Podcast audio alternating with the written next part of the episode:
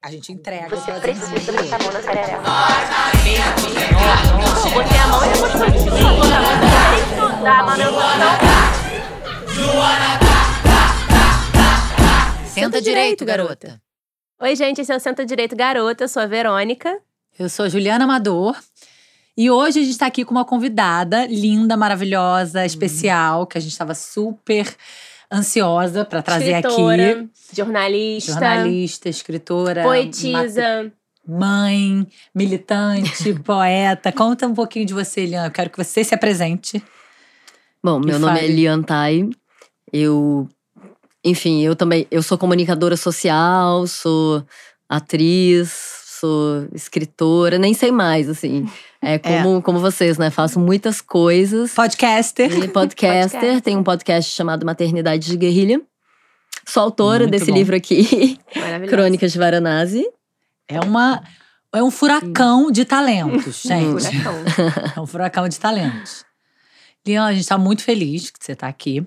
Eu queria que você contasse um pouquinho da sua vida pra gente. Assim, você é uma, é uma inspiração pra mim, eu acho que as mulher- muitas, pra né? Pra muitas é uma mães. mulher mãe, é que mulheres. simbo- é um símbolo.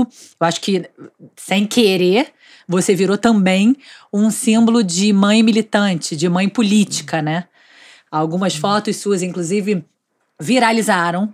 Sempre você envolvida em manifestações é, em, em prol dos direitos humanos ou defendendo pautas de direitos humanos. Eu queria que você contasse um pouquinho da sua vida e da sua história pra gente.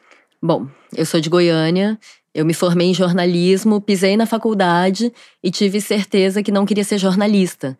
Eu fui fazer jornalismo porque eu amava escrever, sempre amei escrever desde criança e e aí eu acabei indo para um lado acadêmico, assim, fiz mestrado, fiz doutorado, vim morar no Rio para fazer mestrado, acabei fazendo curso de teatro, eh, virando atriz, virando modelo, então muita coisa se misturou.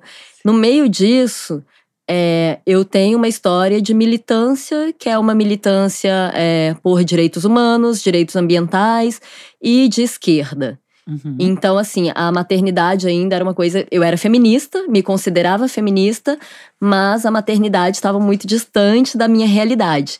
E quando eu me tornei mãe, é, eu comecei a encarar o feminismo de outra forma. Eu comecei a entender o patriarcado de uma outra forma, com mais profundidade. E eu lembro que quando eu virei mãe, eu falei: eu que não vou virar blogueirinha materna.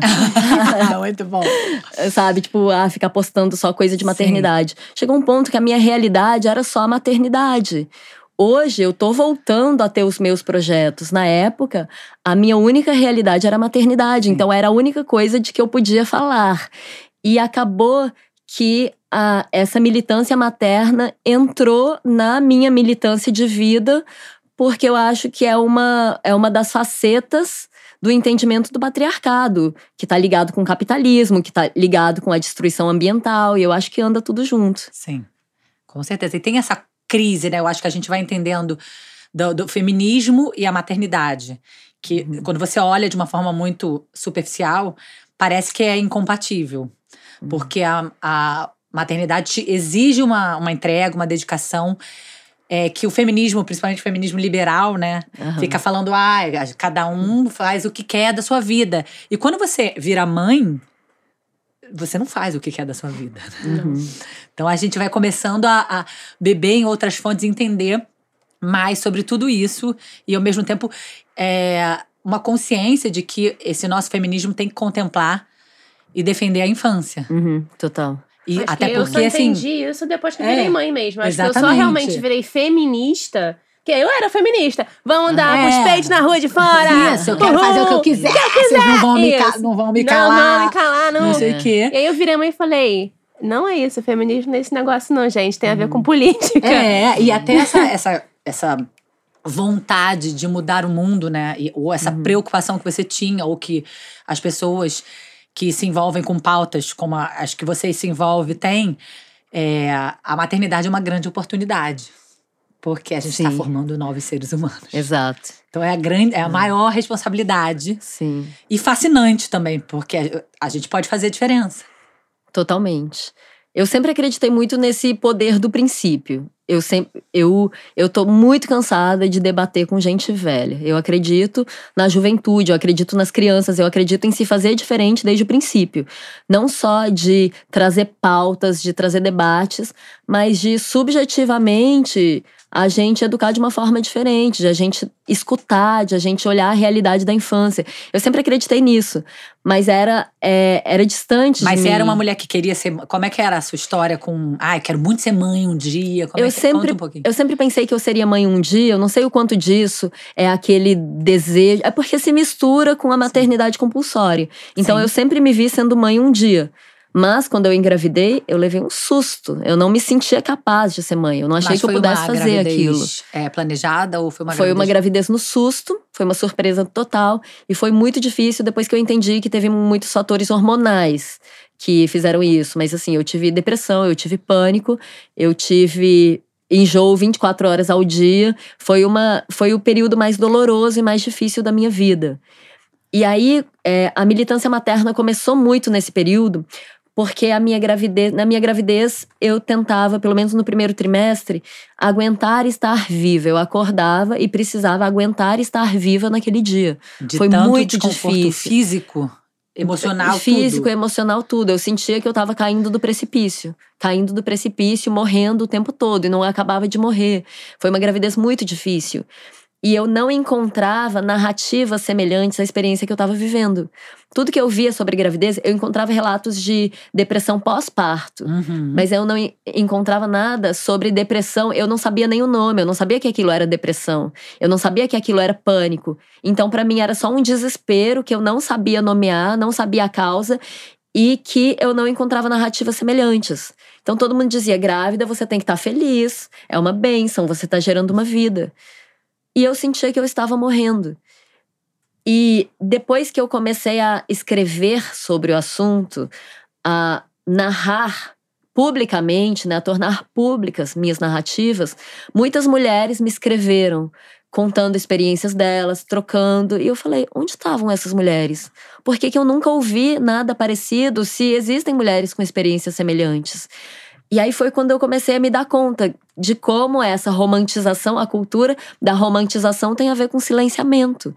As mulheres não se sentem autorizadas a falar sobre experiências que não cabem na narrativa da romantização da maternidade, que é a narrativa corrente e que a gente está aí quebrando diariamente, né? Expandindo as narrativas. Eu tive duas gravidezes não planejadas.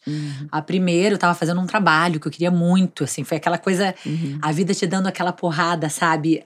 Avassaladora, de você não controla nada e tal. Aham, E eu ti, tava com meu companheiro há um mês, um mês e meio. Então, assim, eu, ti- eu senti exatamente isso no começo. Inclusive, eu identifiquei a minha segunda gravidez, porque eu falei, eu tô em depressão. E aí eu lembrei daquela sensação da minha primeira gravidez. Que eu acho que é isso aí. Eu acho que vou- também, eh, espiritualmente falando, se você, né, cada um com a sua crença, mas assim, eu acho que abre um buraco gigante, né? Em milhões de. E você morre, você não para de morrer. Você começa a. a- a- várias partes suas começam a morrer. Mas, assim, no meu caso, eu fiquei, eu acho que os três, como você, falou, acho que os três primeiros, não lembro, não era uma data, né, perfeita. Mas o começo da minha gravidez é assim também. Uhum. E eu já li até em algum lugar que eu achei muito interessante que isso é até uma, uma forma da gente preservar a vida. Que a mulher tem que ficar recolhida, entendeu? Porque aquele primeiro trimestre que é mais delicado. É como se ela não for, quiser, entendeu? Pra ela não Aham. ir pra rua, pra não se expor, Sim. não viver a vida como se nada estivesse acontecendo e preservar aquele feto lício em algum lugar, não sei se faz sentido Aham. biologicamente falando, mas eu eu te entendo, entendo o que você sentiu. E que bom que você botou isso pra fora, que a gente pode falar sobre isso. Entender que isso é normal, que não é nada demais, que você não é uma bruxa louca, que não, né, que não é grata pela, pela sua filha e pela, pela sua fertilidade. Uhum. É. A minha... E que amor é vínculo, né? Sim. O amor a gente vai construindo, porque existe tanta narrativa de que quando você engravida, você tem que amar profundamente aquela criança, quanto de que quando você olha pra cara da criança, é o maior amor do mundo no primeiro segundo. E amor é construção. Então Sim. tá tudo bem isso também. Sim. E isso é sobre desromantizar, né? A minha gravidez foi um cu também. Nossa, como eu odiei estar grávida. Mas, amiga, você foi muito corajosa, né? Do quê? De ter filho?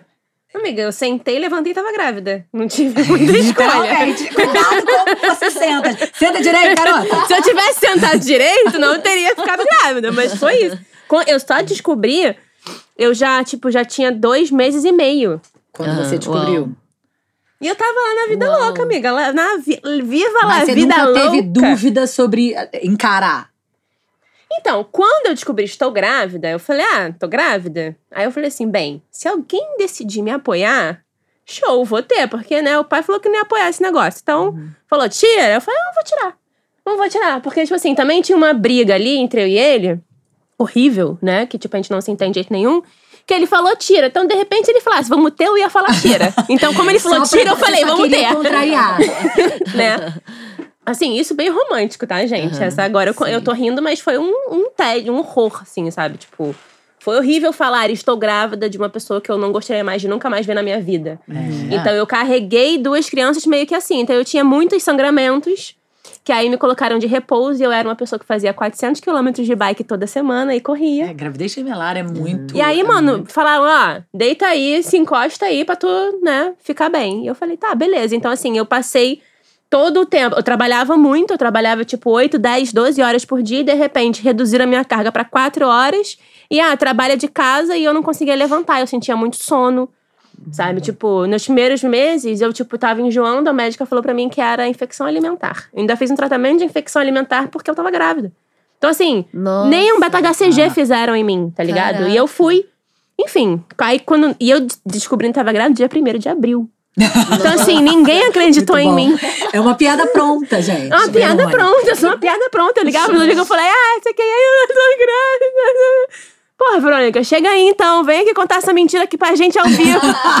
Cheguei lá. Nossa. Mas é muito boa atriz, né? Como é que pode? Como é que pode? Tá, Verônica? Acabou, acabou a mentira. Não, gente, é grávida. Verdade, eu é tenho real. um exame aqui. Olha, ridículo. Nossa. E aí, quando ainda soube que. é- Porque assim, ainda me falaram assim: ó, você tá grávida de cinco meses. Eu falei, Por cinco? causa do, da taxa altíssima. É, aí eu falei, fudeu, eu não sei nem quem é o pai. Nossa. Falei, eu não sei quem é o pai. Aí eu comecei a ficar desesperada, que eu falei, gente, Não tem eu não sei com quem eu transei há cinco meses atrás. Eu não tenho um parceiro fixo, tá ligado?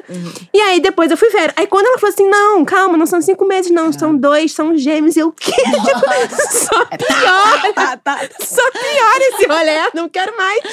Aí eu falei, a minha primeira coisa que eu perguntei pra médica eu falei assim, você tem filhos? Aí ela, não. Eu falei, Quer você algum? quer um?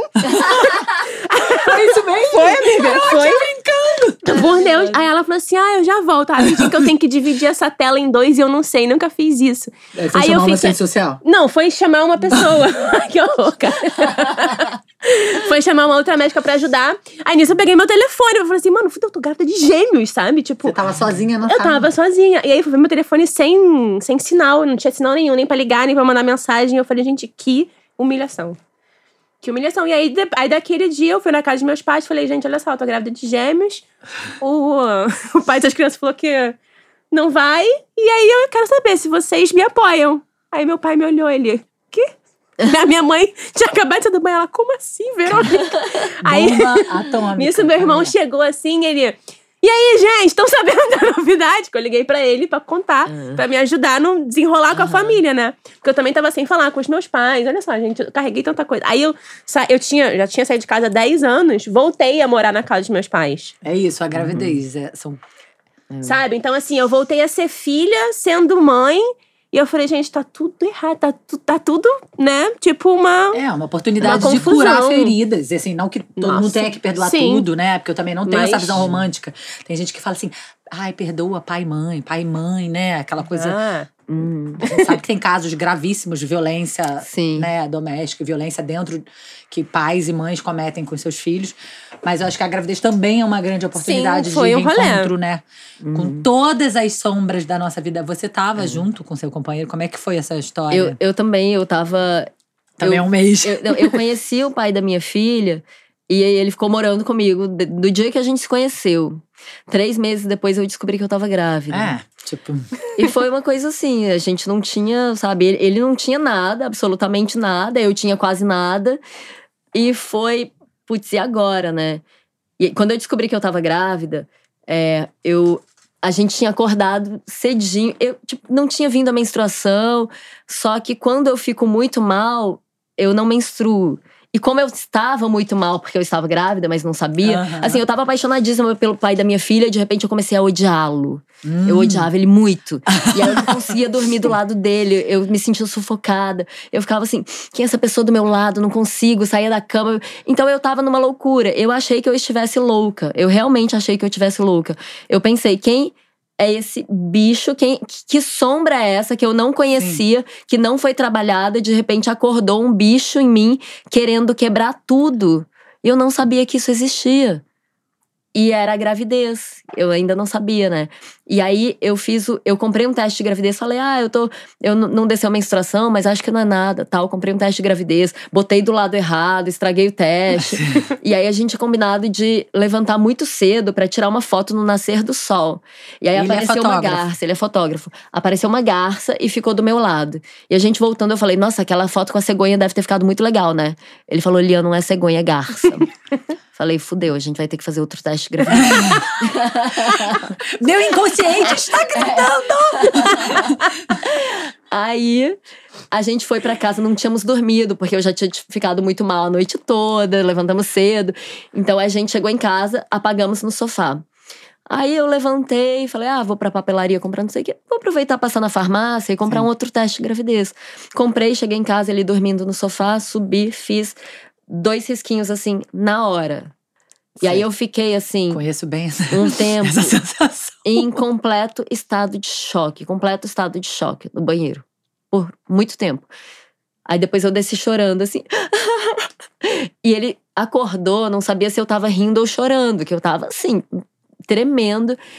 E eu falei, eu tô grávida. Aí ele me abraçou e eu fiquei chorando, chorando, chorando. Quando eu consegui respirar, eu falei, você quer ter? Ele falou, eu quero, eu quero ter. Aí eu falei, então vamos ficar alegres pra não traumatizar a criança. Decidimos. Só que assim, todos os dias eu acordava chorando muito, falava pra ele, eu acho que eu não quero, eu acho que eu não consigo. E ele falava, é, olha, eu não quero que você faça nada contra a sua vontade, Sim. mas eu tô do seu lado. Assim, na gravidez foi ele quem segurou muito. Depois a gente vê que o homem pode prometer tudo. Claro. Mas assim, depois que a criança nasce, o homem se compromete na medida que ele quer. A mulher Sim. está comprometida. A partir na do verdade- momento que ela tá com aquilo, Exatamente. a vida dela toda tá comprometida, né? Por isso que é uma escolha que é da mulher, É da tem que ser só da mulher e pronto. E, enfim, e aí resolvemos ter, mas assim, foi muito difícil. Durante duas semanas, eu acordava todos os dias falando: eu não consigo, eu não quero ter. E fui lidando com isso. Mas assim, eu tive muito apoio. Eu tava completamente na merda, assim, eu tava muito Você na teve merda. apoio de quem? Da sua Eu família? tive muito apoio da minha família, tive muito apoio dos meus amigos, tive, sabe, o pai, o pai da Paz estava do lado. Então, assim, isso facilitou muito. O- os meus pais, assim, seguraram muito, sabe? Então, então essa parte. E eu dormia à noite, eu ficava chorando, pensando, gente, não acredito que o aborto é criminalizado. Porque já é tão difícil tendo escolhido. Imagina uma pessoa que não escolhe ser obrigada a passar Sim. por isso. Sim.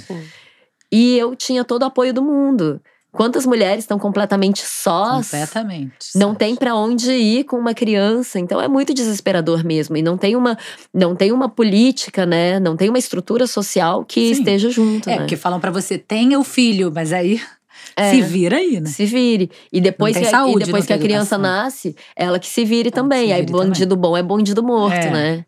Ainda tem essas, essas loucuras de PLs que eles tentam passar, né? Tipo, não, não precisa abortar, é só você doar. Gente, Aham. isso é. é- É. Ué, gente, tem um montão de nem- gente não precisando, consigo querendo nem um bebezinho. organizar minhas palavras pra Nossa, responder mano, isso. eu Porque é tão. Sim. é, a gente, assim, o- o, É muito surreal. É tão violento, né? Tudo, absolutamente tudo, que, que a- as políticas, principalmente é, a política machista, Hum. legislando sobre os nossos corpos, é tão violento. Aham. E a gente, quando a gente, exatamente, entra nesse processo de gestar, eu acho que o que você sentiu, que, que a gente sente, que a gente tem que falar sobre isso o tempo inteiro, para que as mulheres saibam que elas não estão sozinhas, é um grande medo, né? Uhum. É- dá muito medo. E o medo paralisa, né? Dá muito medo. Dá uma assim. paralisada no rolê. é, saber que você vai, que a sua vida inteira vai estar comprometida, Uhum. que todas as suas decisões, que o seu, você nunca mais vai trabalhar, estudar, é, se divertir da mesma maneira. Uhum. Não que você vai deixar de fazer, que Sim. você vai realizar muito, né? Eu acho que também vem ali uma potência realizadora com o filho. Uhum. Mas é, é isso, né? Você veio pra cá gravar e você teve que trazer a sua filha. É. Porque isso, né, mesmo sendo uma Uhum. decisão que você tenha- tinha antes resolvido deixar. É assim, e- essa é a Aham. vida das mulheres. É isso que eu falei Sim. brincando aqui dentro do estúdio. Que os homens precisam entender, que às vezes a gente fala e parece que, ah, Mimimi, né? é, é, o mimimi, o exagero, elas estão, ah, elas querem. Elas exageram, elas. Mas é isso, quando, na hora que o bicho pega, Uhum. é só em cima da gente. Sim. É muita coisa. É. Mas aí conta um pouquinho da, da sua história com a política e, e quanto esse processo foi da maternidade foi te aproximando também de, ou- de outras pautas e, e que você levou a paz e que vocês viraram um símbolo Liane, Da militância. da militância materna e a- que a sua filha está sempre do seu lado. Bom, a história com política, assim, na minha época de escola, eu fundei um jornalzinho chamado Revolução em Cadeia. Então eu já tinha essa vontade de transformação Uhum. e uma crítica muito grande ao capitalismo, a, essa, a esse sistema, a essa forma de funcionamento que desumaniza pessoas, enfim. Então eu já tinha tudo isso. É, hoje em dia eu sinto que, por exemplo, eu leio esse livro mesmo. Assim, tudo que eu escrevi antes de me tornar mãe, eu, eu tenho um estranhamento, porque eu sinto que era muito inocente. Eu sinto que eu era inocente antes de ser mãe. Tudo que eu leio, tudo que eu vejo é de falas minhas de antes da maternidade, eu acho inocente.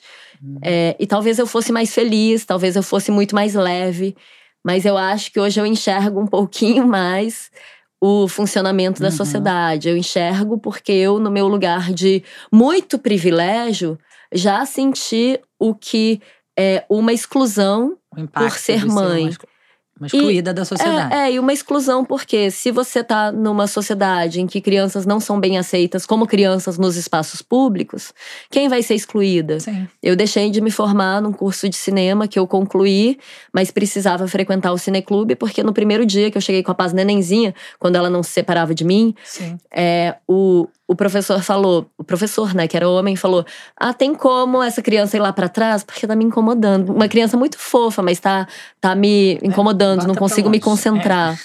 Assim, não, não tinha como eu pedir pra minha filha ir mais pra trás, eu levá-la mais pra trás, que ela ia começar a chorar, ia ser muito pior. E, por outro lado, eu tive que cumprir uma disciplina no mesmo curso, que era uma professora mulher.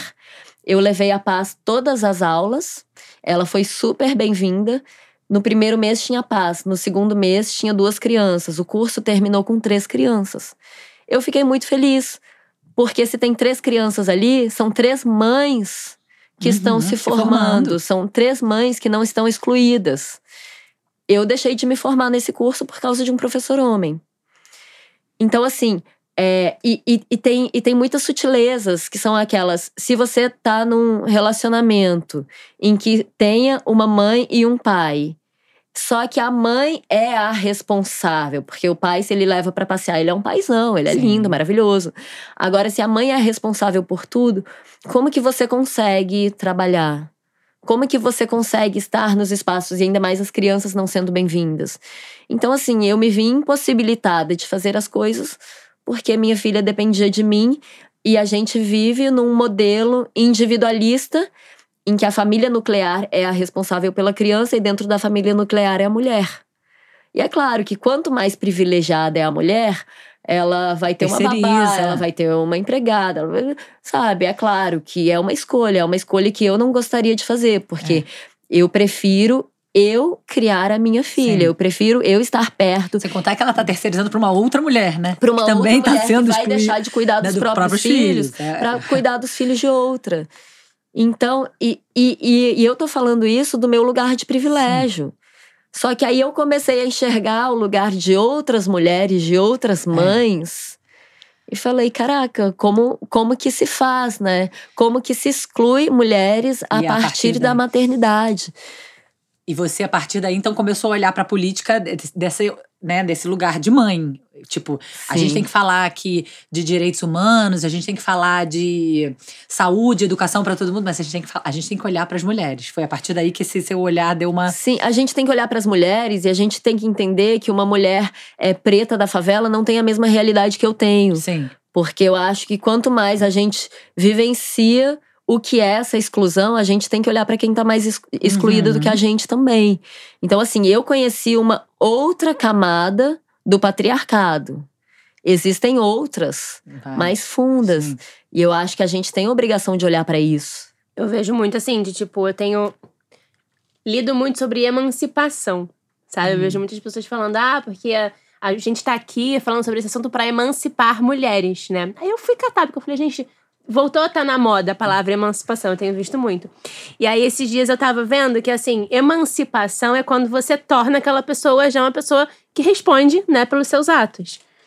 Então, se a gente colocar emancipação a jurídica, né? Tipo, a emancipação jurídica nossa veio, né, há 30 anos atrás, tem 33 anos. Se a gente pensar, 33 anos é pouquíssimo tempo pra gente ter direito, acesso aos nossos direitos. Então, quando a gente fala, né, tipo, numa mulher preta, a gente tá falando que essa mulher ela nem sabe, às vezes, que ela tem o direito de, né? Porque colocam, por exemplo, a amamentação como um privilégio. Ah, um privilégio de uma mulher branca. Não. Ele tá previsto em lei, é um direito da mulher. Só que a gente tá numa sociedade que é tão desconexa, né, com as mulheres, de tipo assim, ah, ela cuida do- dos filhos, deixa em casa, né? E tipo, a gente, pa- a gente esquece. A gente esquece que a gente é emancipada, né, na lei. P- Pra ser uma pessoa civil, a gente paga muito os nossos deveres e a gente deixa os nossos direitos de lado porque a gente não tá sabendo. Né? Então, assim, eu acho que a gente usa as, as palavras, né? Essa palavra, tipo, emancipação, de uma forma muito equivocada, porque emancipada a gente é. Ou você acha que não? Você tá me olhando com essa cara Eu aí? tô, tô acompanhando o raciocínio. Eu tava pensando que eu li em algum lugar também sobre isso. Não, sobre a diferença entre empoderar e emancipar. Sim. Que eu acho que é interessante também. E que o empoderar tá ligado ao individual. E que emancipar estava liga, estaria ligado ao coletivo, entendeu? Então, Então, então nós somos mulheres emancipadas. O problema é que a gente não sabe aonde a gente busca esse empoderamento, porque não adianta, tipo, eu te empoderar. Eu posso falar assim: olha, Juliana, eu fiz assim, assim, a informação é essa, essa. Aí você cata aquilo dali e vai se empoderar daquilo ali. Só que, tipo, não vai ser o mesmo empoderamento, a mesma emancipação que uma mulher tem, a outra não vai ter. Porque isso é um complexo todo patriarcal também. é, mas porque aí, nem todo mundo é garantido por lei. É, o debate seria o certo é, né, da gente pensar seria enquanto não tiver, tivermos todas protegidas, Sim. não, não estaremos, né, ne- não- nem eu estou. Né? Eu preciso, eu, é, eu acho que é um pouco disso que você quis dizer, que quando a gente precisa olhar para quem não tem os privilégios que a gente tem. Não, não, eu tô. e é- ainda assim somos é, oprimidas e não temos consciência Sim, dos nossos total, direitos, né? total. Eu acho que isso, assim, tipo, ocupar os espaços, né? Eu acho que é isso que a Aliana traz muito. E quando ela tá com a paz, quando eu vejo foto dela com a paz na rua, eu falei, caraca, se eu tivesse uma filha só, eu tava lá. Será que não tem É, alguém pra carregar sei, a criança junto comigo, cacete? Não, Né, e, então- é, ocupar os espaços. Muito legal. Por isso que eu falo, né, eu já falei algumas vezes aqui que você tem fotos que viralizaram, fotos lindas, que é você dentro de uma manifestação política com a paz. É isso, né? Porque às vezes contam até. A gente é socializada de uma forma que a gente acredita que a gente não é nem capaz, às vezes, de ir Sim. pra rua Uhum. brigar pelos seus direitos com uma filha no colo. Eu acho que por isso que essa foto sempre me toca, as suas fotos tocam as pessoas por isso, porque é uma mãe indo tá com o ocupando. filho no colo, ocupando, o seu- o seu, Ocupando. espaço político, né, humano, ensinando também para uma filha que é assim que vai funcionar, que a gente precisa lutar. Se a gente não lutar, E ao mesmo tempo é isso, né? Eu não acredito em empoderamento individual. é. Acredito que todo empoderamento é coletivo. E quando a gente jun- junta as nossas, que a gente se empodera. A, gente faz isso, por exemplo, na internet o tempo todo, Sim. né? Então, assim, é- essa coisa de, ah, você precisa ter amor próprio e se É. aceitar, eu não acredito nisso. Eu acho que tudo é coletivo, tudo é processo de a gente achar o nosso bando e ir Uhum. junto. Então, a coisa de, é, por exemplo, a coisa de ocupar espaço, né? É, eu posso ocupar um espaço que a paz, que talvez outra mãe não possa. Que talvez outra mãe com o filho dela vá ser agredido pela polícia. Sim. Sim. Eu provavelmente não vou com a minha filha ser agredida pela polícia. Eu já fui, já, já tomei muito, muita bomba de gás, de achar que eu não ia respirar, não sei o que, manifestação. Mas assim, eu não acredito que eu com a minha filha vá ser agredida pela polícia, pelo Estado. Uhum. Outras mães vão ser agredidas pelo espaço. Eu acho que quem tem privilégios tem que usar esse privilégio de uma maneira, de uma maneira legal. Tem que Sim. abrir caminhos para quem não tem. Por exemplo, a Verônica fala muito de amamentação, né? A gente fala sobre certos direitos que vem muitas mulheres falar, ah, mas isso é privilégio, como se a gente não devesse falar sobre aquilo porque aquilo fosse um privilégio. E eu, eu sei muito pela Verônica, de ela falar, um direito negado não, não é um privilégio porque foi negado a É. algumas. Então, assim, a gente precisa falar sobre os direitos, e se eles são negados para algumas, aí é que a gente precisa falar mesmo. Mesmo. Porque quando entenderem que isso é direito, que vai poder abrir caminho para que todas tenham. Enquanto acham que é privilégio, vão achar que nem todo mundo precisa ter, porque só algumas que podem ter. É, até porque ah, e a Sim. sociedade é assim, né? É desigual. Então, ah, Uhum. é ela que é, né? Que É, não é justo mesmo pra todo mundo, então tudo bem, vamos a deixar estrutura assim. social permite que ela que se deu ao luxo de ficar em É, casa é. amamente, entendeu? E a gente sabe que não é isso. A gente sabe que é- o que a gente quer é muito mais do que isso. Sim. Agora eu queria um pouquinho saber de você, da sua história de poetisa, do slam também. Uhum. E queria dizer uma coisa também pra você, que eu não sei se algumas pessoas já te falaram sobre isso, que eu e a Verônica. eu- foi a primeira coisa que eu falei com a Verônica, quando a gente falou, vamos chamar Lian, foi é, que você tem uma habilidade, e não que eu acho que isso é te torna melhor ou pior do que ninguém, mas assim, de falar de coisas muito é, sérias, até agressivas, com uma voz muito doce. A doçura, a militante doce É- da É, amamentação. é assim, tipo. é, eu acredito até que isso tem é, um impacto muito profundo, porque Uhum. a forma como você fala deve fazer com que as pessoas tenham uma facilidade maior, né? Mesmo discordando de Uhum. te ouvir. É, uma, é um grande ensinamento. Apesar de eu achar que todo mundo, a gente precisa de vários tipos de ações para mudar o mundo. Às vezes a gente precisa de sim. uma greve de fome, de um silêncio profundo, ou tacar fogo no símbolo, né, do, do capitão do mato racista. Então, assim, eu acho Gosto que. do tacar fogo. É, Sim. segura a Se gente, forem tacar fogo, me, me chama, me chama. Mas eu acho muito. é, me toca muito isso, essa sua forma, essa sua maneira doce de falar sobre coisas tão violentas e impactantes e sérias. E alguém, as pessoas falam disso com você? Eu acho engraçado. Eu tenho uma amiga que ela fica indignada porque as pessoas me acham fofa. Ela fala, gente, a Lia não é fofa, a Lia não é nada fofa. Mas é que não é eu, fofa. Eu acho até engraçado, né? Quando falam assim que eu sou doce, coisas desse tipo, porque eu não me vejo assim. Mas, por exemplo, eu vejo a Verônica. A Verônica é uma pessoa que treta muito mais do que eu. E eu vejo ela tretando, eu falo, nossa, que massa! Ela vai na briga. Porque, porque desgasta muito. Desgasta muito. Desgasta muito. Então, assim, é, e- só que eu tenho uma coisa assim, que eu sou muito estratégica. Eu penso na comunicação como uma forma de chegar. Sabe? Não só a sincerona. Tem gente que fala, ah, sincerona é. Como é que é? Honestidade radical. Sim, sim. Não sou a favor de, ah, tem que falar tudo que pensa. Tem que pensar em como chega e por que, que você está comunicando isso é aquilo e o que, que você vai comunicar. Então, eu gosto muito de, de ser estratégica num sentido. E isso é uma crise que eu já tive, assim, de, pô, eu sou uma escritora ou sou uma blogueira? Porque o meu sonho de infância, meu sonho de juventude era ser escritora. Eu amo escrever e eu tenho, eu tenho uma. Eu, eu estou no mundo muito pela palavra também. Eu tenho uma relação com a palavra. Mas chegou um ponto de comunicar por internet que eu me dava conta de que ou eu fazia uma boa literatura ou eu era compreendida. Porque na boa literatura, normalmente você não entrega tudo, você não mastiga. Uma coisa mastigadinha não é uma boa literatura. E aí eu comecei a ir muito pelo caminho do eu quero comunicar. Eu quero que as pessoas compreendam isso. Eu quero que, mais do que, ah, eu tô escrevendo uma coisa que é uma boa literatura, pô, tá chegando, eu tô Sim. comunicando, isso tá sendo acessível, tá transformando, tá fazendo pensar. Então eu prezo muito por fazer as pessoas é, pensarem, fazer as ideias chegarem. E talvez isso dê um tom que é estratégico. Eu, eu opto por comunicar, que é até a questão que eu tenho. Tipo, eu sou formada em comunicação social, eu sou mestre, eu sou Que é doutora em comunicação boa, é um social. bom resumo, né, do que você é, que é uma comunicadora. Sim, e, e eu não me via assim. Eu via assim como a parte acadêmica, eu gosto da pesquisa, eu gosto de pesquisar sociedade, eu gosto de falar sobre a sociedade, mas eu não tinha visto esse lado da comunicação social. E recentemente eu comecei a falar, cara, eu sou uma comunicadora. Eu sou formada como comunicadora, eu gosto de comunicar, eu gosto de trocar ideias. Eu posso assumir que eu sou uma comunicadora. A gente até conversou antes, né, sobre como que a gente, como que a gente se apresenta. E eu ficava assim, não sei, eu sou atriz, eu sou escritora, É. eu sou o quê, né? Eu sou eu sou formada em jornalismo, mas eu nunca exerci e nem quero. E aí eu comecei a me dar conta, ah, eu sou uma comunicadora social. Porque muitas vezes a rede social exige certas coisas que eu não sabia fazer. Fazer vídeo falando, eu me achava horrível. Eu fazia mil vídeos pra falar oi. E aí eu comecei, e, e eu tinha um preconceito. Eu vi que eu, ah, eu não sou blogueirinha, eu não faço isso.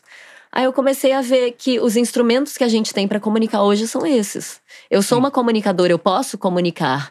Então eu tenho esse lado que preza muito por fazer as ideias chegarem e fazer as ideias rodarem, porque eu acho que é assim que a gente pode transformar, talvez, um pouco, né? Você fez doutorado também. Uhum. Em quê?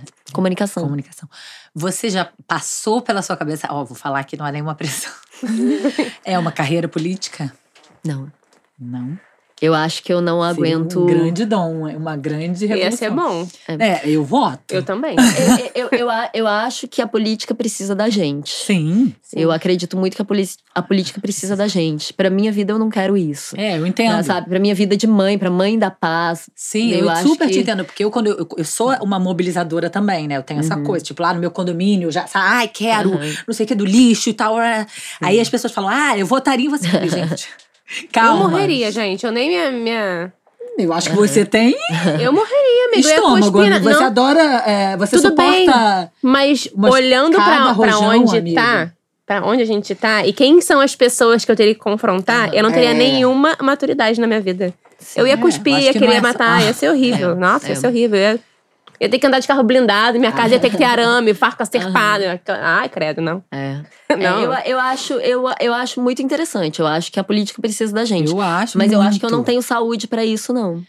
É, mas eu fico É pensando briga, né, muito se cara? todas as mulheres maravilhosas e inteligentes pensarem assim. A gente tá lascada. É. Mas tem que ter algumas mulheres, acho que com mais saúde. É, não, eu, porque eu fico olhando você, quando você me explicou essa, né, essa, porque você, exatamente, porque você tem esse, esse tom, esse tom e esse dom da moderação e até essa coisa estratégica de fazer chegar, isso é muito, é uma grande instrumento Uhum. para fazer política, né, Sim. e política boa, e a gente tá precisando tanto. É. é. Vivemos tempos Sim. desafiadores.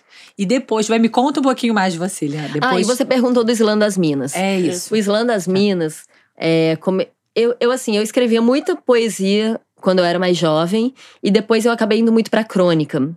E, é, tan- tanto no audiovisual, assim, fiz um curso de cinema, eu me interesso muito pela, pelo olhar da crônica, que é ver uma pessoa e botar a câmera perto.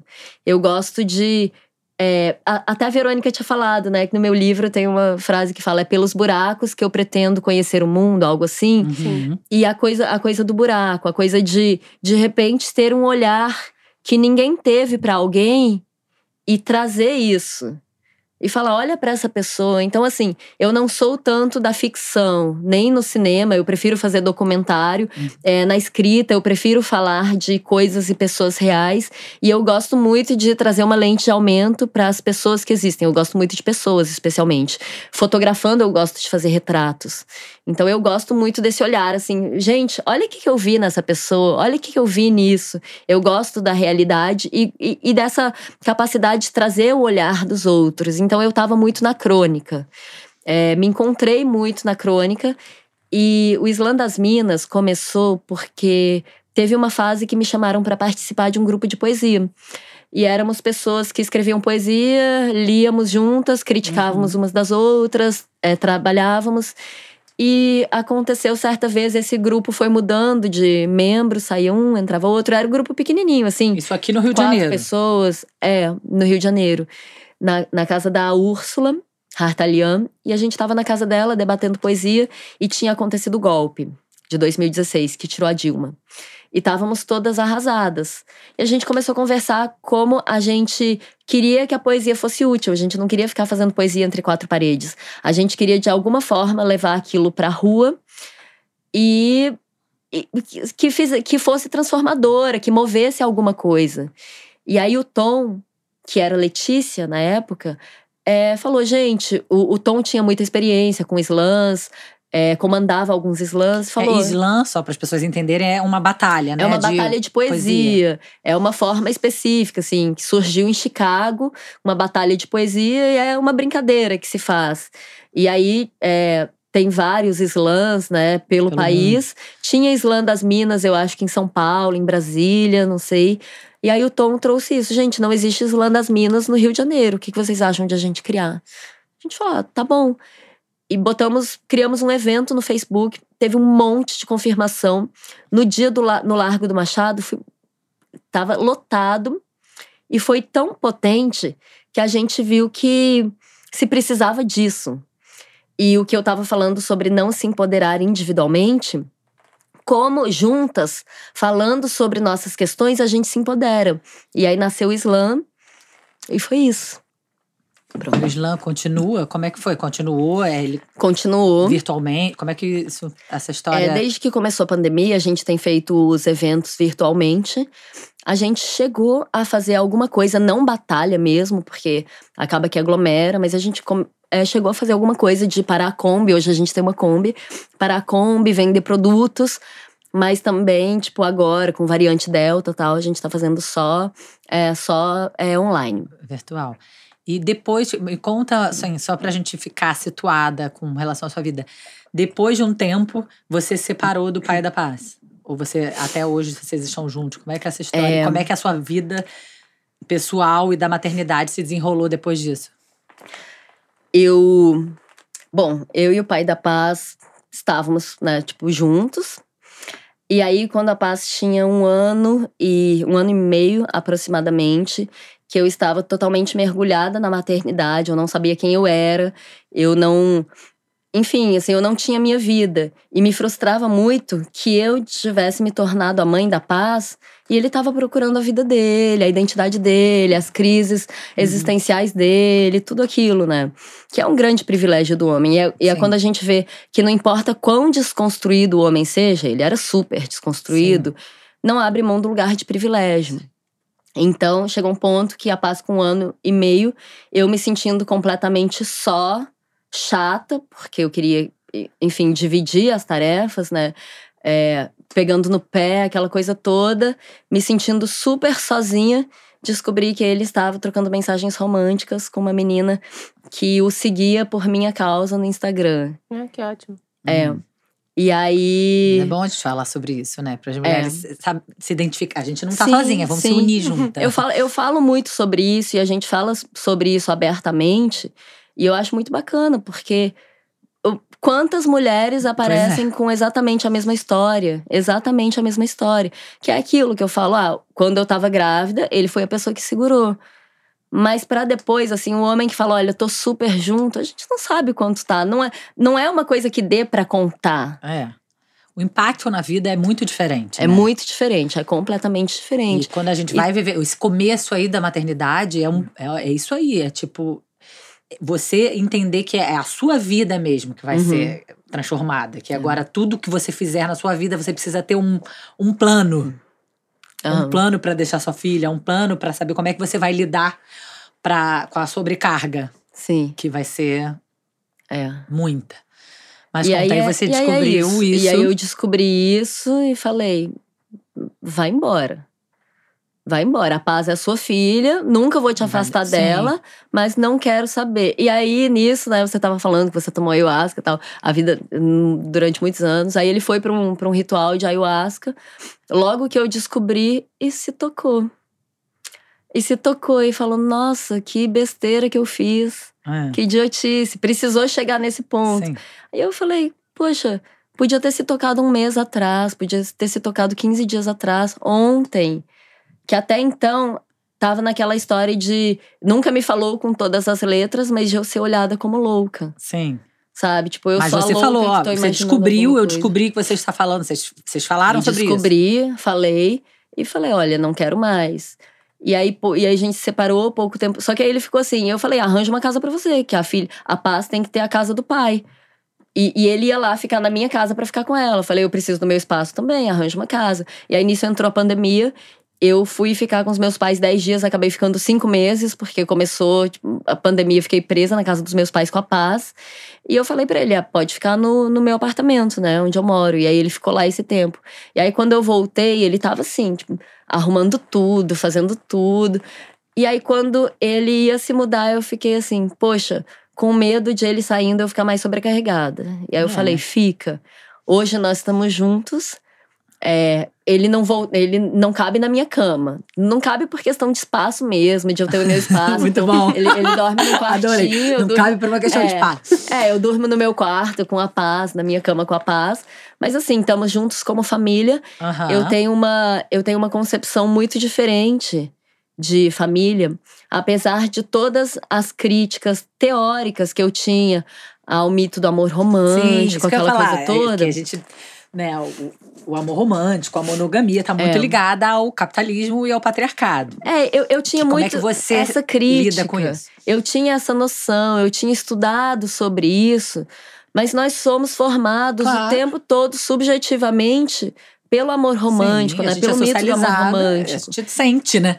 É. A gente sente, o que é pior. Completamente. A, a- a é nossa, a é. nossa forma de sentir, exatamente, a nossa forma de sentir é pelo filtro do amor romântico. E é muito difícil desconstruir isso. Eu não sou uma pessoa que é, facilmente teria um relacionamento poliamoroso. Eu sou- falo sou- pra eu ver, amiga meu. taurina. é, São três taurinos. Eu três falo. taurinos. Eu falo pra ver, amiga, meu eu tenho dois defeitos graves. Eu sou hétero e sou monogâmica. Tipo, são Sim. dois defeitos Ma- graves. Mas, mas, ao, mas ao mesmo tempo, assim, poliamor funciona pra quem tem filhos? É, não, são vários. Porque, assim, também. Eu porque tanto que eu quero fazer um programa sobre isso. Exatamente, porque você tem. ho- Hoje em dia, eu considero que casamento é cooperativa. É. Casamento é divisão de tarefas, inclusive financeiro. Então, assim, a cooperativa tem que funcionar. Uhum. É, tem que tem, tem que dividir bem as tarefas, tem que dividir o dinheiro. Que seja, sabe, que se um não é bem dividido, o outro tem que ser bem dividido, Sim. tem que dividir.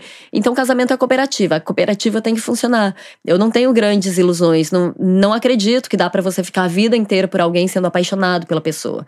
Agora, tem que se gostar, tem que se querer bem, tem relação de trabalho, a gente tem que ter afeto pelas pessoas, tem que se querer bem, senão a convivência fica insuportável.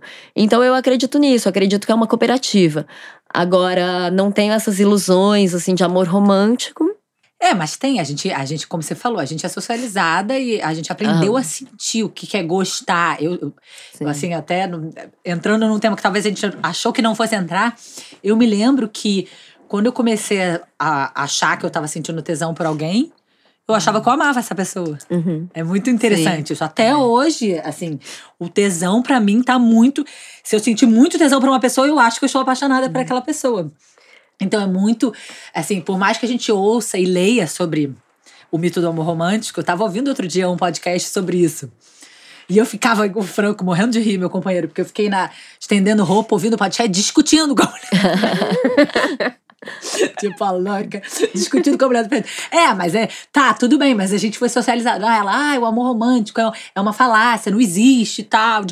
Mas é, é como a gente tá falando aqui. Existem se- o sentir, a gente, né, desde que a gente nasceu, a- é isso que é apresentado pra gente, principalmente mulheres, né?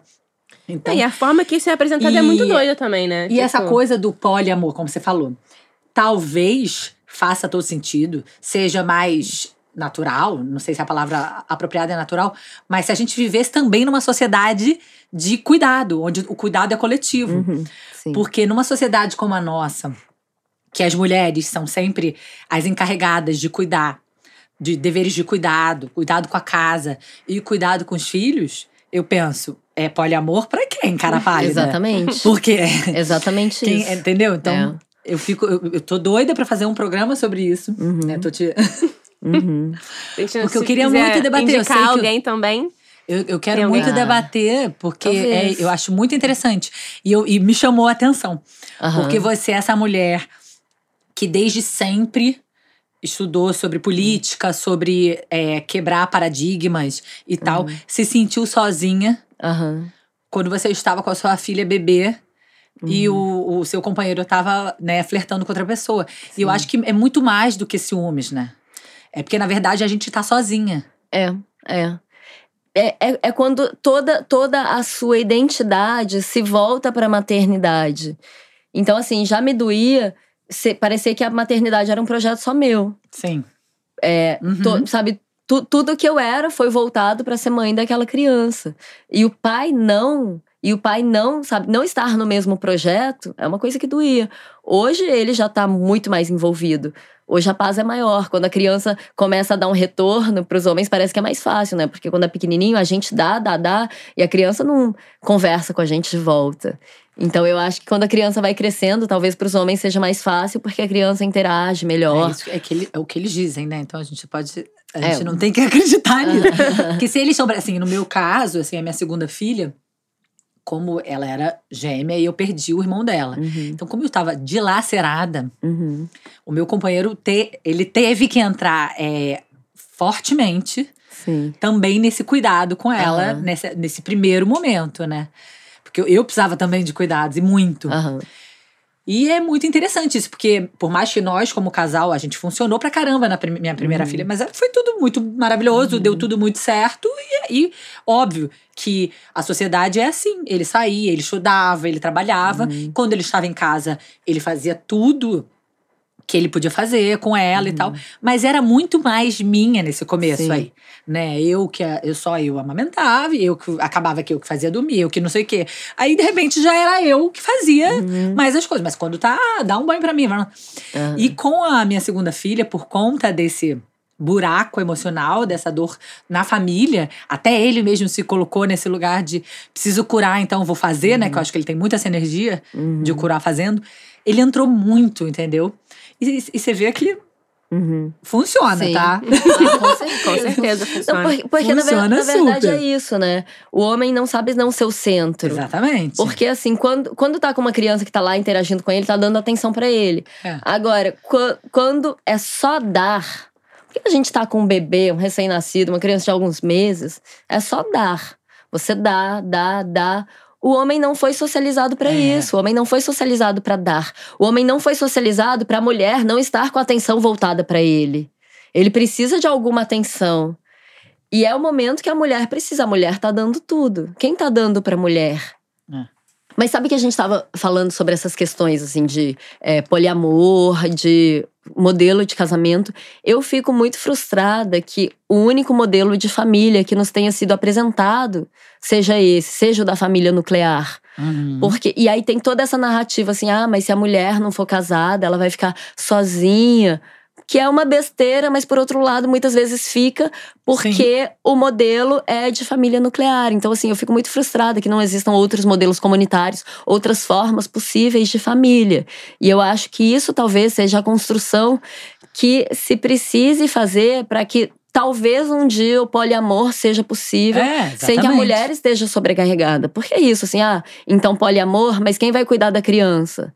Porque eu acho que um relacionamento num namoro é uma coisa, num casamento é outra coisa. Quando tem filho, é outra, coisa. É, e é infinitamente divisão de tarefa. É divisão de tarefa. É. Então agora você tá nesse momento de, re, de ressignificar essa relação de vocês três juntos. Sim. É. De, de en- entender o modelo de família. Nós estamos num modelo de família bem convencional, na verdade. Só dormimos em quartos separados. Sim. Mas assim, Aí você comentou modelo- que você tem uma amiga que tá sempre com você. Essa, isso já é uma, um, uma, um movimento, né? Essa coisa que você falou. Tem uma amiga que tá sempre comigo, com a Sim. filha dela. Quando a gente, a gente consegue fazer esse tipo de movimento, Uhum. a gente já se sente muito mais forte. Completamente. Completamente, assim. Não, eu me uni a outras mães, me fortaleceu muito. Sim. Me empoderou muito. Por isso É, que eu eu falo acho que, que, assim, empoderamento é coletivo. É, e essa coisa da, do precisar do coletivo. A, a mulher, quando ela vira mãe, ela fica um pouco, caramba, aquela, essa, esse sentimento de solidão tão grande, de ser diferente, de ser excluída, né? Dos amigos que não terem filhos. Pratica- não- parece que não faz, nada faz sentido. E aí, quando você encontra outras mães, você se sente muito melhor, mais confortável. Eu não sei como é que foi aí, mãe solo. Cara, num primeiro momento partiu mais de mim, né? Porque as minhas amigas não tinham filhos. Eu fui, acho que a terceira, assim, da, da galera que foi uma água que a gente bebeu. E aí todo mundo ficou grávida. Dá dessa água, não. Foi, foi uma coisa de água. E eu me isolei. Porque eu falei assim, agora fudeu, agora acabou o mundo, né? Tipo, esse, esse sentimento, eu não, tipo, virei a, o empoderamento em pessoa quando eu Não, engravidei, sim, né? É um processo mesmo. Foi um negócio, então assim, eu só queria ficar dentro de casa. Eu tive, eu comecei a ler, muito- eu engravidei quando tava passando aquele Vale a Pena Ver de Novo, da Nazaré Tedesco, que ela roubava criança. Aí você ficou com medo de Amiga, roubar. Eu falei pra minha mãe, eu falei, mãe, você tem duas coisas pra fazer. Uma é garantir que essas crianças não sejam roubadas. Você vai, se- pode acontecer o que for comigo, eu posso morrer, entrar em hemorragia, qualquer coisa, mãe. Vai atrás delas. Deixa que as pessoas vão cuidar de mim, vai atrás delas. Então eu ficava com esse muito medo, tipo, primeiro que era. Eu não conseguia sair sozinha. Na época eram duas pra carregar e mais uma mochila. Se fosse uma e uma mochila, show. Mas era duas e mais uma mochila. Então, assim, Você começou a ficar com medo de sair. eu né? tinha É medo de muito- sair. Eu tinha muito medo. Eu, tinha medo É, de, tipo, ir embaixo no meu condomínio. Tipo assim, minha mãe morava no segundo andar, descer pra dar um rolé no sol. Se eu, quando engravidei de gêmeos, tendo um companheiro, eu pensava o tempo inteiro, gente, vamos começar a andar, eu não vou conseguir segurar. É. Imagina Eu comecei o a olhar, tipo, passou. até umas, uns negócios que era, tipo, de você botar no peitoral da criança e andar assim de coleira. Falei, olha, que ponto eu tô chegando? Eu tô ficando maluca. Eu, eu cheguei num momento que eu fiquei um pouco surtada, tipo assim, como que eu vou me locomover com essas crianças? Porque eu também, eu vivia viajando, eu vivia, tipo, cada hora eu tava morando num lugar, eu nunca tinha um telefone, sabe? Tipo, era mais de um ano, era menos de um ano. O telefone eu sempre trocava, porque eu perdia, porque roubavam, porque eu esquecia, porque eu fiquei muito doida, não sei onde a gente foi meu, meu telefone parar, e eu ficava, gente, como é que eu vou fazer com essas duas crianças? E aí eu fui cada vez mais me trancafiando dentro de casa, tipo assim, minha zona de conforto. Taurina, vou ficar o quê? Hum, voltou Sem pra- sair do lugar. Aqui ficarei. Né? Mas depois de um tempo, as minhas amigas mesmo vieram falar. Porque eu escrevi um relato meu puerpério, assim, sozinha, né? Tipo, sem ninguém ali. E elas falam: olha só, tu tá sozinha porque tu quer, Sim. porque a gente tá te mandando mensagem, sua maluca. e eu falo: não, eu tô aqui É sozinha. você não entende. É, você não tá entendendo É o que eu tô solidão. passando. E aí ela- elas, elas começaram meio que a me puxar mesmo, né? Tipo assim, fi- é, é pessoalmente. foi, foi bom pra Sim. caramba. E aí elas fizeram um grupo e falaram assim: Verônica, essas pessoas que ignoraram você é a gente? aí eu falei, então, eu acho que eu não sei responder se sim ou não, mas sim, né? Porque eu, me- eu não me sentia mais ali. Pertencente. Eu não, é, eu não me pertencia É. mais àquilo. E aí eu comecei o quê? A fazer amigas na internet. Então, assim, a, a minha maternidade solo, eu acho que ela se. é, me empoderei da minha maternidade com a ajuda do virtual, que isso foi, fez muita Uhum. diferença na minha vida. Né? Eu conheci mulheres que, tipo assim, obviamente, Que tipo, transformaram a sua vida. Pra caramba. Assim, pessoas que me mandam recado do futuro e eu sou o recado do futuro de alguém, sabe? Então eu Sim. criei mesmo uma comunidade ao meu redor pra não surtar e pra poder, tipo, me escorar, porque eu me sentia assim, me escorando. Calma aí, quem pode me ajudar aqui? Ah, você pode me ajudar aqui? Então, assim, outro dia pra vir pra cá também. Minha mãe não pode ficar. Ah, Rai, pode ficar com as minhas filhas? Pô, vê, traz pra cá, deixa aqui em casa. Então, assim, cara, eu tenho uma amiga que eu posso deixar as minhas filhas na casa É dela. Mas assim, essa amiga também, tipo, eu só me senti segura depois que ela teve filho. Sabe? Então, assim, mexeu em muitas inseguranças minhas, tipo, de criança mesmo, né? De, tipo, de olhar pra minha criança e ver também, tipo, a possibilidade de amor que as minhas filhas podiam ter, né? Então, assim, mexeu em várias estruturas, a análise voltou com força. Mas, assim, foi um- uma, uma escada, assim. Cada dia eu ainda não cheguei aonde deveria estar, de, de segurança, assim, de, de saber o que fazer, sabe? De tipo, o que, que você vai fazer? Não sei, não sei o Mas que acho que fazer. a gente não sabe o que fazer. É, então. Eu acho que a gente vai seguir que- sem saber o que fazer. É, eu sempre tô ali tentando. certa, né, É, assim. não tem. Mas eu vou Precisa- vendo o que que causa menos dano, né? Sim. Sabe? Tipo, da minha experiência, do que eu escuto ao meu redor. O que, que é o menos dano? Ah, o menos dano é isso aqui? Então, beleza, menos É, dano. isso aí. Né? O que, que é o melhor dessa situação? E, essa, e a maternidade solo também, ela me trouxe muita consciência de classe. Né? Uma coisa que eu realmente não tinha. Eu sabia que existia desigualdade no mundo, mas quando você vê a Você não maternidade. parava para pensar e isso não te afetava de é, tal eu não forma. chorava. Eu não chorava. Entendeu? Eu não chorava, eu não tava em casa assim, de repente pensando, tô, sei lá, as meninas não comeram, eu tô jogando uma comida no lixo. Eu não chorava. Ah, beleza, ninguém quis comer, ninguém vai comer depois, vai estragar, vou jogar já. E às vezes eu jogo no lixo e falo, caralho, que merda, tô jogando comida no lixo, tem gente passando fome, é uma merda. E aí, Eu tipo tenho grande assim, problema com isso. fui entrando, fui entrando e fui estudando. E eu falei, cara, como é que eu posso ajudar? Como é que dentro do meu privilégio eu vou ajudar? Então, assim, dentro da minha maternidade, eu ainda, tipo, empreendi dentro dela. Então, assim, foi mais uma É. carga, porque eu queria ficar com as crianças, eu não queria ser terceirizada como eu fui. Porque os meus pais precisavam trabalhar, então eles me terceirizaram. Então, Sim. quando eu fui terceirizada, eu falei, não, isso não é legal me terceirizar. Aham. Porque foram várias pessoas passando pela minha vida Mas ainda. É, é- é muito né? louco, né? Uhum. Porque E pessoas que eu nem sei mais. não planejou essa gravidez, uma gravidez de um, de um pai que não, não se relacionava com você efetivamente. E o, a gravidez transformou de tal forma a sua vida Sim. que você trabalha, ela trabalha, é, milita, transforma o mundo, tudo em função do que do aprendizado que essas crianças Sim. te trouxeram, sem nenhum romance, gente. Não, nenhum romance. Eu só, eu só, Sem pra mim é tudo uma é- guerra o tempo É inteiro. isso. E é- isso é o viver também. É uma né? guerra o É uma tempo guerra o tempo inteiro. inteiro. Mas isso é o viver também, né? A gente entender que tudo tem um monte de coisa maravilhosa pra aprender. Como mãe, é, dentro da, da- das nossas relações com os nossos filhos, né? A vida deles, como transforma, como a gente quer melhorar através deles, mas sem romance. mas- E é isso, é o caos. Um e é- caos. é, o caos, É um caos. mas ao mesmo tempo é o, o gás. Uhum. O gás da realização e da mobilização.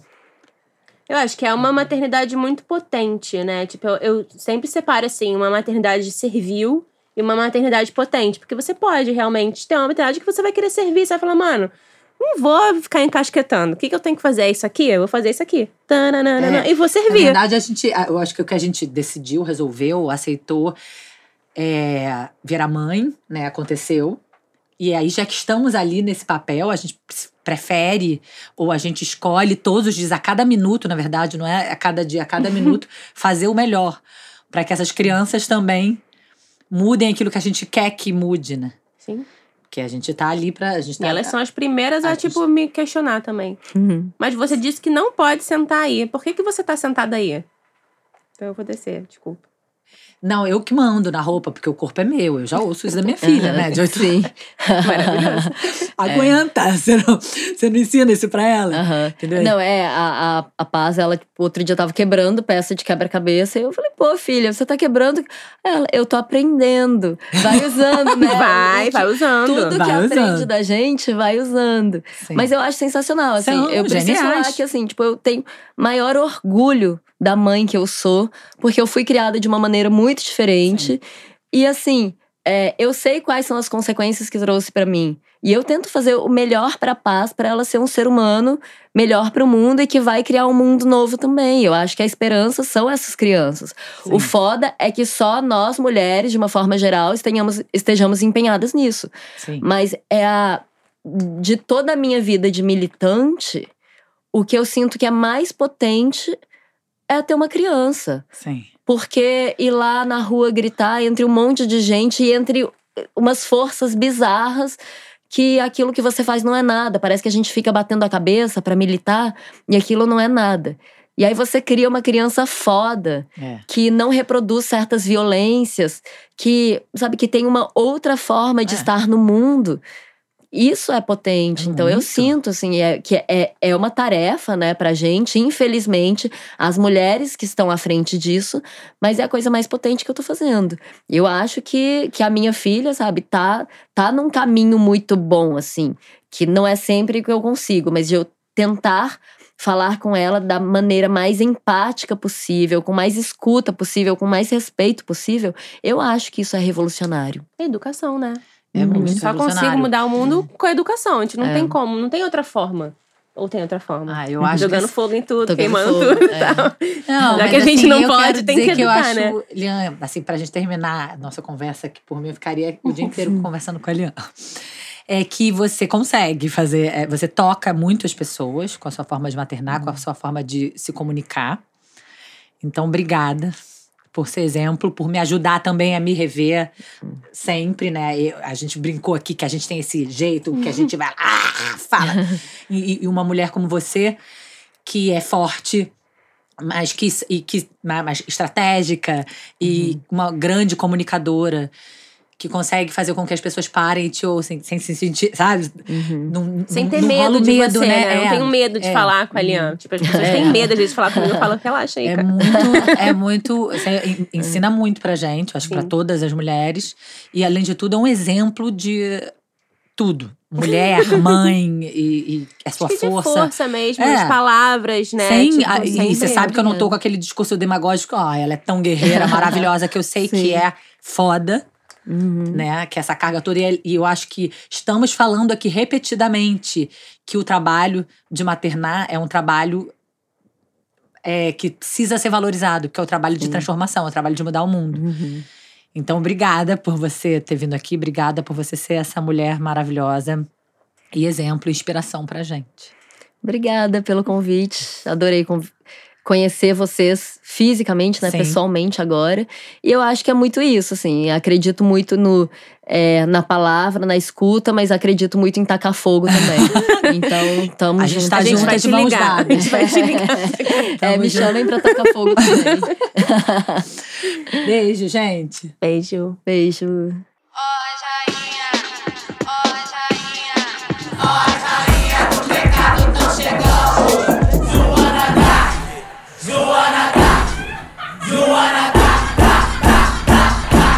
Direito, garota.